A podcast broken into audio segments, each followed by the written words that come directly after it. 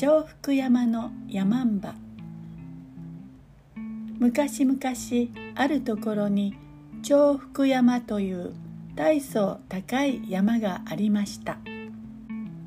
この山のてっぺんにはいつも雲がかかっていてそこには恐ろしい山んばが住んでいると言い伝えられていました。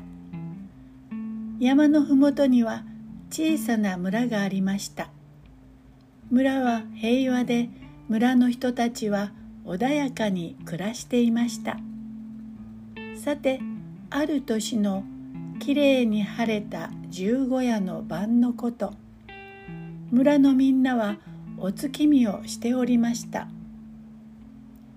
すると急に雲がもくもくっと空を覆い雨がじゃんじゃん降ってきました。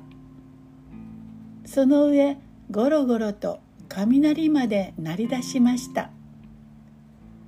その時雲の中からそれはそれは不気味な声が聞こえたのです。重複山の山んばが子供産んだで餅持ってこい。持ってこねば人も馬も食い殺すぞ。恐ろしい声は夜明けになってようやく山へ遠ざかりました。山んばが子供を産んだてやっぱり山んばはおったんだな。村の人たちはとにかく殺されては大変だというのでみんなで少しずつお米を出し合って山んばのために餅をつきました。ところがまた困ったことが起きました。一体誰がこの餅を山んばのところへ持っていくのだべ？とみんなは顔を見合わせたまま黙り込んでしまいました。恐ろしがって誰も持っていこうという人がいないのです。そうじゃ元気者の鴨安と権六に行ってもろたらどうじゃろう。さて困ったのは鴨安と権六でした。みんなに頼み込まれていつもの元気はどこへやら。育児のない声で「おら山行く道知らねえだ」と言い張ります。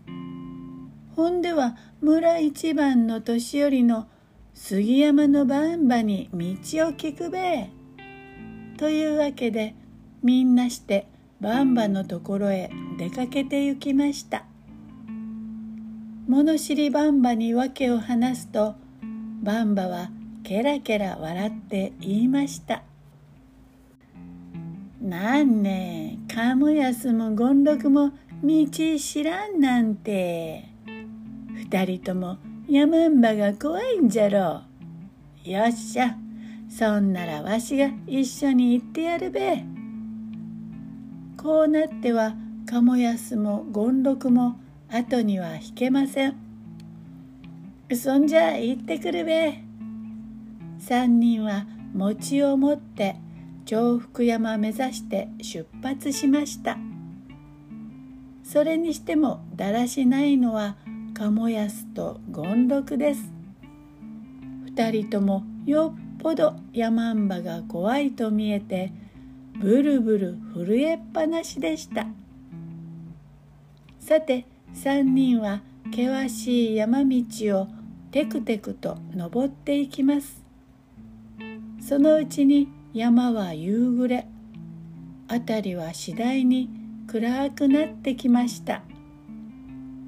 なんだか気味の悪い風が出てきただな。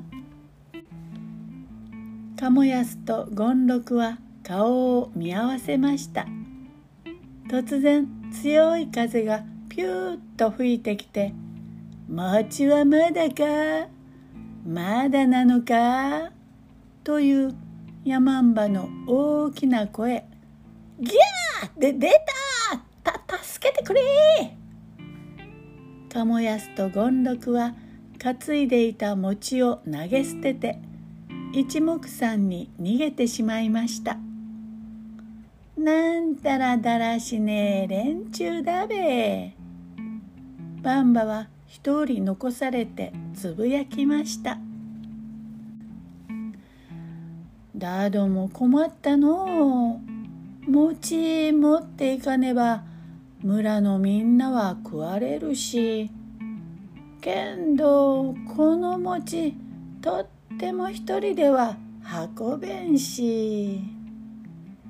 ばんばは道の真ん中に放り出された餅を見て途方に暮れてしまいました。しかしこのままぼんやり立っていても仕方がありません。そうだ。とにかく山んばの家さ行くだけ行ってみるべ。ばんばはこう決心すると一人で山道をよいせよいせと登っていきました。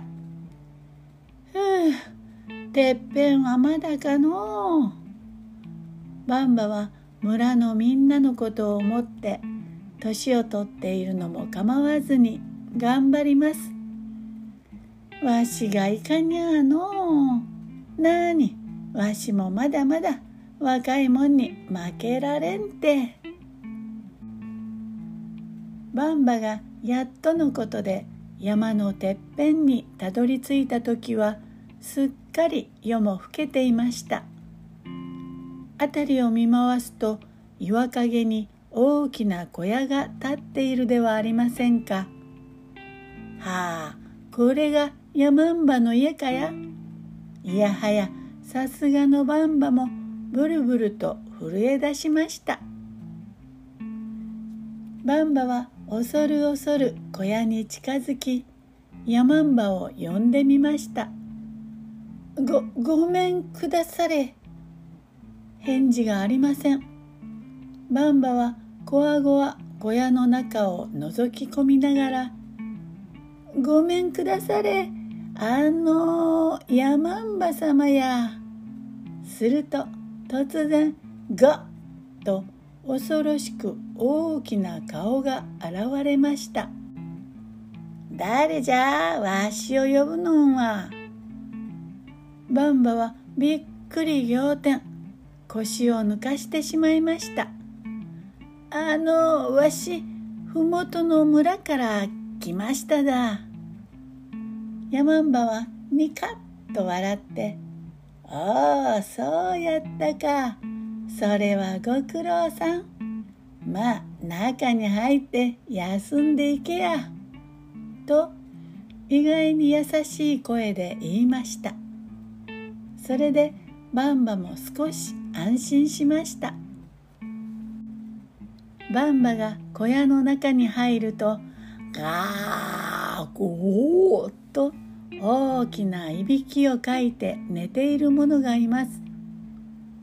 あそこにおるのは？あああれはゆうべ産んだわしの子で名前はまると言うんじゃ。どうだ？かわいいべ。ゆうべふもとに使いに出したんじゃがの。ひえそんじゃあの嵐の中で吠えとったのがこの子で。さすがは山んばの子じゃの。ところで餅はどうした？と山んばが聞きました。へえあんまり重いんで山の途中に置いてきましただ。山んばは寝ていた丸を起こして餅を取ってくるように言いつけました。すると丸は風の中をピューンと飛んで餅を取ってきました。どれどれおおおうまそうな餅じゃ。早速みんなで食べるべ。ばんばは大きな鍋に湯を沸かして餅をぐつぐつ煮ました。さあさあやっとできたか？待ちかねていた山んばは大喜び。もぐもぐと本当においしそうに食べます。その顔の傑作なこと。ヤマンバ案外優しいの。バンバはそう思いながら一緒に餅を食べました。はいごちそうさん。そんじゃわしそろそろ村に帰りますけん。バンバがそう挨拶するとヤマンバは悲しそうな顔をして「まだええではないかもっとゆっくりしていけや」とバンバを引き止めます。だ、だども。困っているとヤマンバはギロッと怖い顔で睨みつけました。バンバは仕方なく「いやいやいます。ほんではいますだ」そうかそうか。それはよかった。そんならいろいろ手伝ってくれや。こうしてとうとうバンバはヤマンバの家でいろいろ手伝いをすることになりました。丸の子守や洗濯ご飯の支度に拭き掃除バンバはあれやこれやとせっせとよく働きました。ヤマンバは嬉しそうに言いました。すまねえだな。あわし子供産んだばかりで弱っとるでの。そうしてとうとう21日も経ってしまいました。あの山んばや。わしもうそろそろ村に帰らねばの。うほうそうやの。寂しくなるが仕方ないだ。いろいろ世話になったの。ありがとよ。今度は山んばも許してくれて。ほれこれは土産茶でと差し出したのはなんとキラキラ光る錦の織物おおきれいなきれじゃの餅のお礼じゃ村のみんなにも分けてやってくれや。ほんにありがとさん。さあ、マルや、バンバを村まで送ってやれ。マルは素早くバンバを抱き上げ、ひょいっと背負いました。ガハハハハしっかり捕まっとれよ。振り落とされんようにな。また来てくれや。遊びに来いや。ヤマンバは名残惜しそうにバンバを見送るのでしたマルはビューンとすごい速さで飛んでいき瞬く間に村に着きました一方村ではバンバはてっきりヤマンバに食われてしまったものと思ってお葬式をあげている最中でしたばんばが家の前まで来ると中からお経が聞こえてくるではありませんか。どなたか死んだんですか？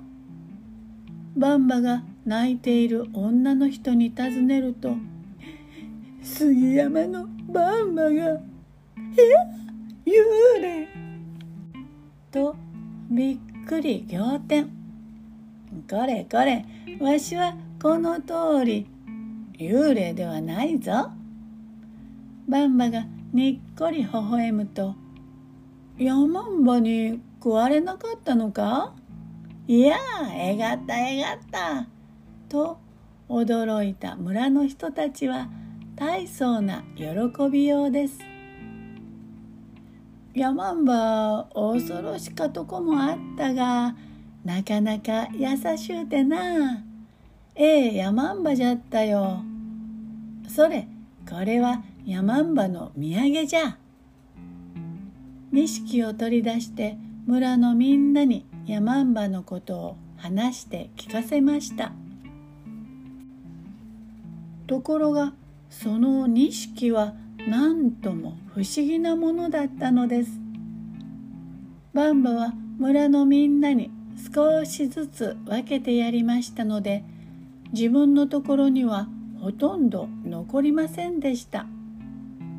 けれども次の日には錦はちゃんと元通りになっているのです。